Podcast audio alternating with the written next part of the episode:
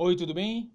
E no Fragmentos de hoje, onde eu sempre leio um trecho sem comentar, sem dar pitaco, sem azucrinar a orelha de vocês, eu vou ler um trecho da Revista Espírita de 1858, escrita por Allan Kardec, que trata sobre um espírito nos funerais de seu próprio corpo.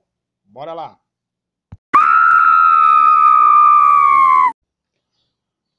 Um espírito nos funerais de seu corpo. Estado da alma no momento da morte. Os espíritos sempre nos disseram que a separação entre a alma e o corpo não se dá instantaneamente.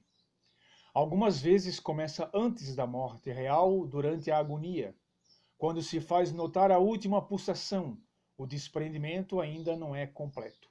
Este se opera mais ou menos lentamente, conforme as circunstâncias e, até sua completa libertação, a alma experimenta uma perturbação, uma confusão que não lhe permitem dar-se conta de sua situação. Encontra-se no estado de uma pessoa que desperta e cujas ideias são confusas. Tal estado nada tem de penoso para o homem cuja consciência é pura. Sem se dar bem conta do que vê, está calmo e espera sem temor o completo despertar. Ao contrário, é cheio de angústias e de temores para aquele que teme o futuro. A duração dessa perturbação, dizemos-nos, é variável. É muito menos longa naquele que durante a vida já elevou os pensamentos e purificou a alma. Dois ou três dias lhe bastam, enquanto que a outros são precisos, por vezes, oito e mais dias. Muitas vezes assistimos a esse momento solene e sempre vimos a mesma coisa. Não é, pois, uma teoria, mas o resultado da observação, desde que é o espírito quem fala e pinta sua própria situação. Eis um exemplo tanto mais característico interessante para o observador, quando não se trata de um espírito invisível que escreve por um médium, mas de um espírito que é visto e ouvido em presença de seu corpo, tanto na câmara ardente quanto na igreja durante o serviço fúnebre. O senhor X acabava de ser vitimado por um ataque de apoplexia. Algumas horas depois de sua morte, o Sr. Adrien, um de seus amigos, achava-se na câmara mortuária com a esposa do defunto. Viu o espírito deste, muito distintamente, andando em passos largos e compassados. Depois olhar alternativamente para o seu corpo e para as pessoas presentes, e por fim sentar-se numa poltrona. Tinha exatamente a mesma aparência que quando vivo. Vestia a mesma sobrecasaca e as mesmas pantalonas pretas. Com as mãos nos bolsos, tinha um ar desconfiado. Durante esse tempo, a esposa procurava um papel na secretária. O marido olhou e disse: Procurarás em vão. Nada encontrarás. Ela nada suspeitava, porque o Sr. X só era visível para o Sr. Adrien. No dia seguinte, durante o serviço fúnebre, o senhor Adrien viu novamente o espírito de seu amigo vagando ao lado do caixão. Mas já não tinha o costume da véspera. Estava envolto numa espécie de túnica. Entre ambos travou-se a seguinte conversa. Notemos de passagem que o senhor Adrien não é sonâmbulo, que nesse momento, como no dia anterior, estava perfeitamente desperto e que o espírito lhe aparecia como se fora um convidado para o enterro. Diga-me uma coisa, meu caro espírito, que sentes agora? Bem e sofrimento.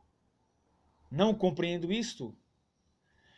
Sinto que estou vivendo a minha verdadeira vida. Entretanto, vejo o meu corpo aqui nesse caixão, apalpo-me e não me sinto. Contudo, sinto que vivo, que existo. Serei então dois seres? Ah, deixe-me sair desta noite, deste pesadelo. Deverá ficar muito tempo assim? pergunta o Sr. Adrien. Oh, não! Graças a Deus, meu amigo. Sinto que despertarei em breve. Seria horrível se assim não fosse. Tenho as ideias confusas, tudo é obscuridade. Pense na grande divisão que acaba de ser feita e da qual nada compreendo, disse o espírito. Que efeito lhe produziu a morte? pergunta o médium. A morte? Eu não estou morto, meu filho. Você se engana. Eu me levantava e de repente fui ferido por uma escuridão que me desceu sobre os olhos. Depois me levantei e vejo meu espanto ao me ver, ao me sentir vivo e ter ao meu lado, sobre o ladrilho, meu outro ego deitado. Minhas ideias estavam confusas. Eu errava para me refazer, mas não podia. Via minha mulher chegar e velar-me, lamentando-se, mas me perguntava o motivo. Eu a consolava, falava-lhe, mas nem ela respondia nem me compreendia. Isso me torturava e deixava-me ainda mais perturbado. Se você me fez bem, por que me escutou e compreende o que eu quero? Você me ajuda a destrinçar minhas ideias e me faz um grande bem. Mas por que os outros não fazem o mesmo? Eis o que me tortura. O cérebro está esmagado por essa dor. Irei vê-la. Talvez que agora ela me entenda. Até logo, meu caro amigo. Chama-me e eu irei vê-lo. Farei uma visita de amigo. Surpreendo-lo-ei. Até logo. A seguir, o senhor Adrien ouviu aproximar-se do filho que chorava.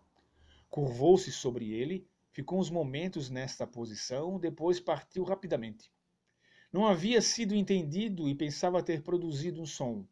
O senhor Adrien, entretanto, estava persuadido de que o que ele dizia chegava ao coração do filho e prometia prová-lo. Disse tê-lo visto depois e que estava mais calmo. Observação de Allan Kardec. Este relato concorda com, com tudo quanto havíamos observado sobre o fenômeno da separação da alma. Confirma com circunstâncias todo especiais esta verdade que após a morte o espírito ainda lá está presente. Não acredita que tenha à sua frente um corpo inerte, enquanto vê e entende tudo quanto se passa em torno, penetra o pensamento dos assistentes e entre si e estes a única diferença é a visibilidade e a invisibilidade. As lágrimas de crocodilo dos ávidos herdeiros não abalam. Quantas decepções devem os espíritos experimentar neste momento? Uau! Obrigado, amigos e amigas. Este foi o fragmento de hoje. Estamos à disposição para dicas, comentários, esculhambação e etc. Abraço e até a próxima.